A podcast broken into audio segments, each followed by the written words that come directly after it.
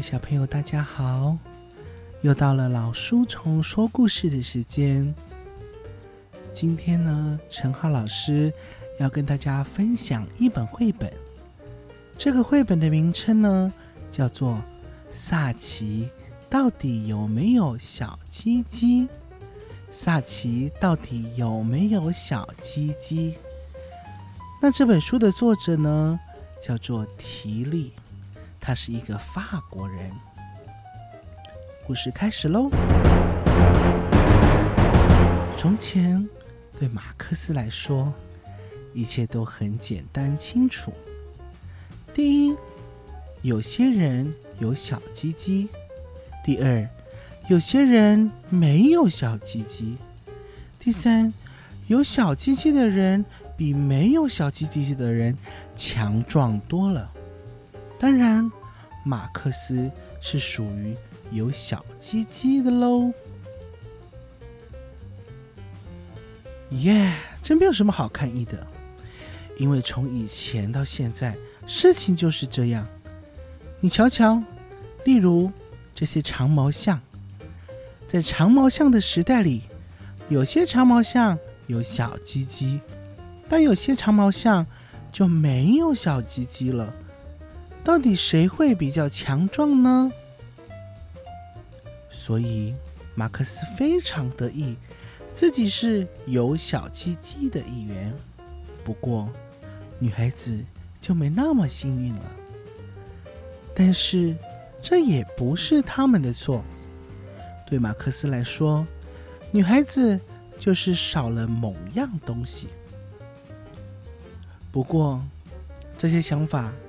已经成为过去式了，因为萨奇来到了马克思的班上。我跟大家介绍新同学，这是萨奇。老师说，刚开始的时候，马克思只会嘲笑萨奇：“哎，他只是个没有小机器的人，只会玩洋娃娃，或……”或是画一些可爱的小花而已。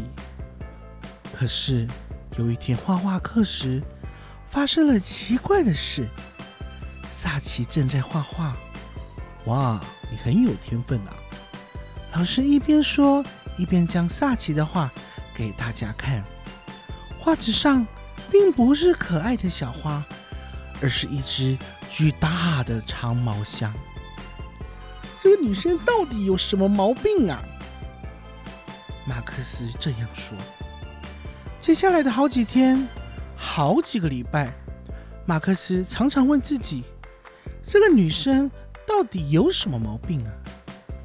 因为萨奇除了会画长毛象之外，她居然会踢足球，还有一辆男生的脚踏车哦。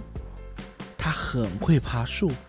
而且爬得比马克思还要高，每一次打架他一定会赢。天哪，这个女生到底有什么毛病啊？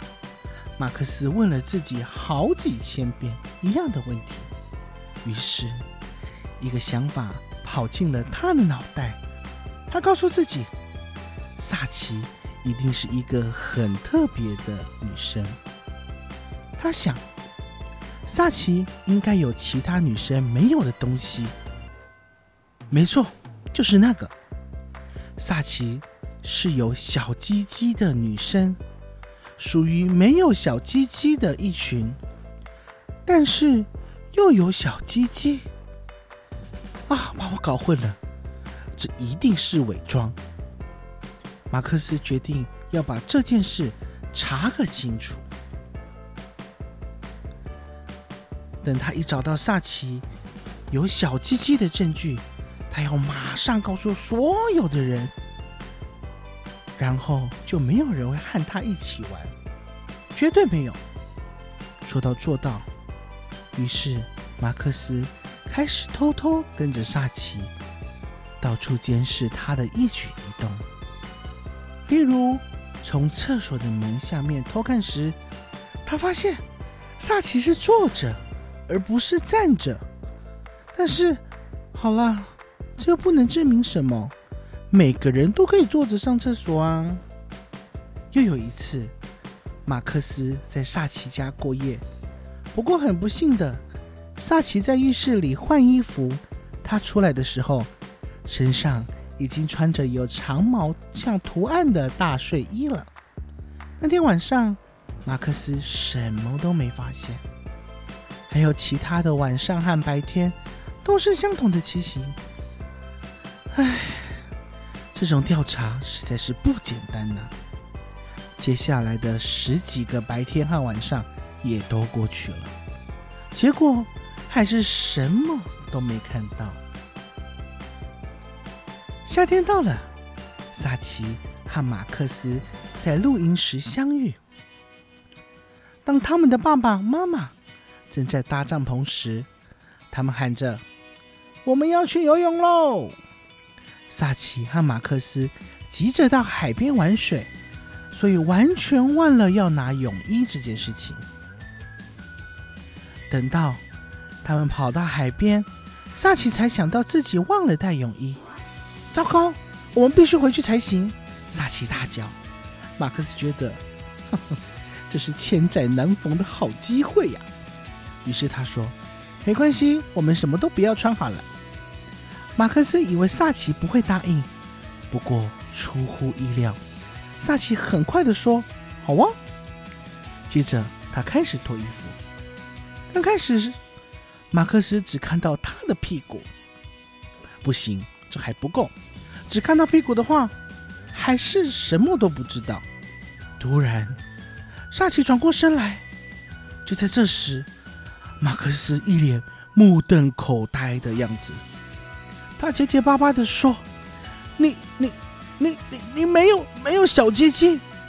萨奇惊讶的看着自己的肚子下面，他说：“嗯，没有，可是我有小妞妞。”然后扑通的一声。他就跳到水里面去了。从此以后，对马克思来说，世界再也不一样了。以前世界分成有小鸡鸡的人和没有小鸡鸡的人，现在世界分成有小鸡鸡的人和有小妞妞的人。啊，原来是这样。其实女生什么都不缺。故事说完了，陈浩老师希望小朋友好好想几个问题。第一个，马克思他做错了什么事情？第二个，萨奇她真的是一位奇怪的女生吗？今天的故事，希望每一个小朋友都可以喜欢。我们老书虫说故事。下次见喽，拜拜。